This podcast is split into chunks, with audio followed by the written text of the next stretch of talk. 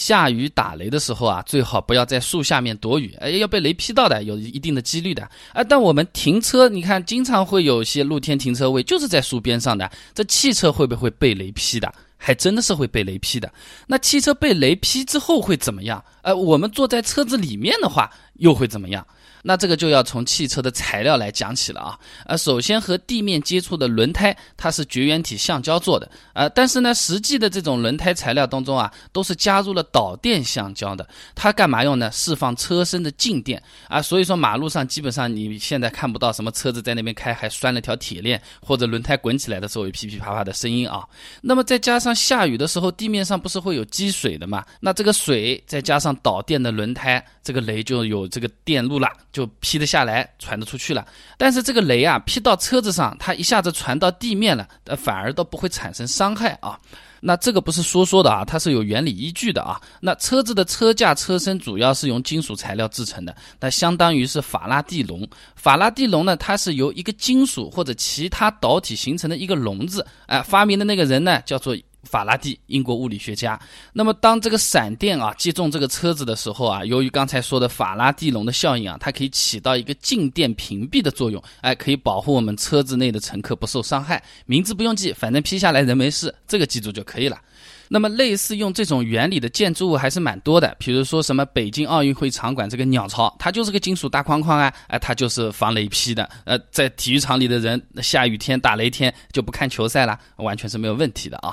那车子在开的时候被雷劈到，和前面说的这个原理一样，人依然是不会有事的啊。但是车子啊，它毕竟还是有很多电子元件的，你啪一个电劈下来。车框没问题，轮胎没问题，方向盘也没问题，但是有可能中控要坏掉，大灯会失灵，ESP 会不灵，而这些通过电子功能来管理控制实现的车辆功能啊，全部都要出现问题了。那如果巧碰巧，我在打方向的时候车子有点打滑，ESP 在介入工作，这个雷把一劈下来，车子就立刻滑出去或者转圈圈了。又或者说我在比较黑的路上开，这雷一劈，大灯不亮了，这个也是非常让人头疼的事情啊。那我们开车出去啊，有可能就是有几天它是雷雨天的。哪些事情我们可以提前准备一下？一个呢，就是雷雨天开车的时候啊，车窗、车门全部都关好，因为这个法拉第笼的这个效应啊，它是需要这个车辆是完全封闭的这么一个空间，效果才是最好的。那只有这样才对我们坐在车里的人能起到保护作用啊。然后的话呢，如果真的被雷劈中啊，不要立刻下车检查，劈一下有可能是有点慌啊啊，但是你下车。在车外有可能比车子里面还要更加的危险。啊，这个你在路上面开呀，后面的车子没看清楚啊，突然来个电动车啊，这些都是风险。然后呢，那个雷雨天啊，就尽量不要停在这个广告牌下面或者树下面。刚才说了，停下面被雷劈是没关系，哎，但是树本身被雷劈，它倒下来砸在车子上，这不就容易出问题了吗？这个也是要注意一点的。啊，其实啊，这个安全往往都和意外相关，意外意外就是意料之外嘛。很多时候就是我们的一时疏忽，或者是根本不知道有这么个鬼东西还。有可能产生这种事故或者是意外嘛？那这种下雨打雷当然是算一个啊，其他也有。那比如说我们出去了，家里人肯定跟你说一句：“哎呀，路上平安啊，车子开得慢一点啊。”但各位有没有想过，是不是车子真的开得越慢，它就越安全呢？我这里查过资料啊。和我们的想象中完全不一样。然后我们新手新车买来，这个倒车子，经常副驾驶的老师傅下来站着帮我们看一下，看看倒的好不好。哎，我看到网上不少新闻啊，倒车的时候把自己的朋友都撞了都有。那么下车的时候站在哪一个位置是最安全又能帮上大家的忙的呢？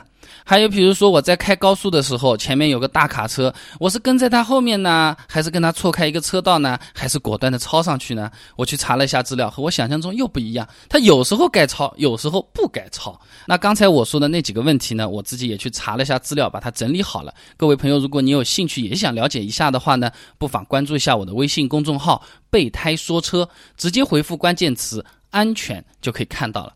那我们这个公众号呢，每天都会给大家一段超过六十秒的汽车实用小干货，文字版、音频版、视频版都有的，大家可以挑自己喜欢的啊。那想要知道这个开高速的时候，前面这个大卡车到底超还是不超？哎，我这个新手帮忙倒车，下面这个人啊站在哪个位置是最安全又能帮上忙的话呢？蛮简单，手机打开微信，直接搜索公众号“备胎说车”，回复关键词“安全”。就可以了。备胎说车，等你来玩哦。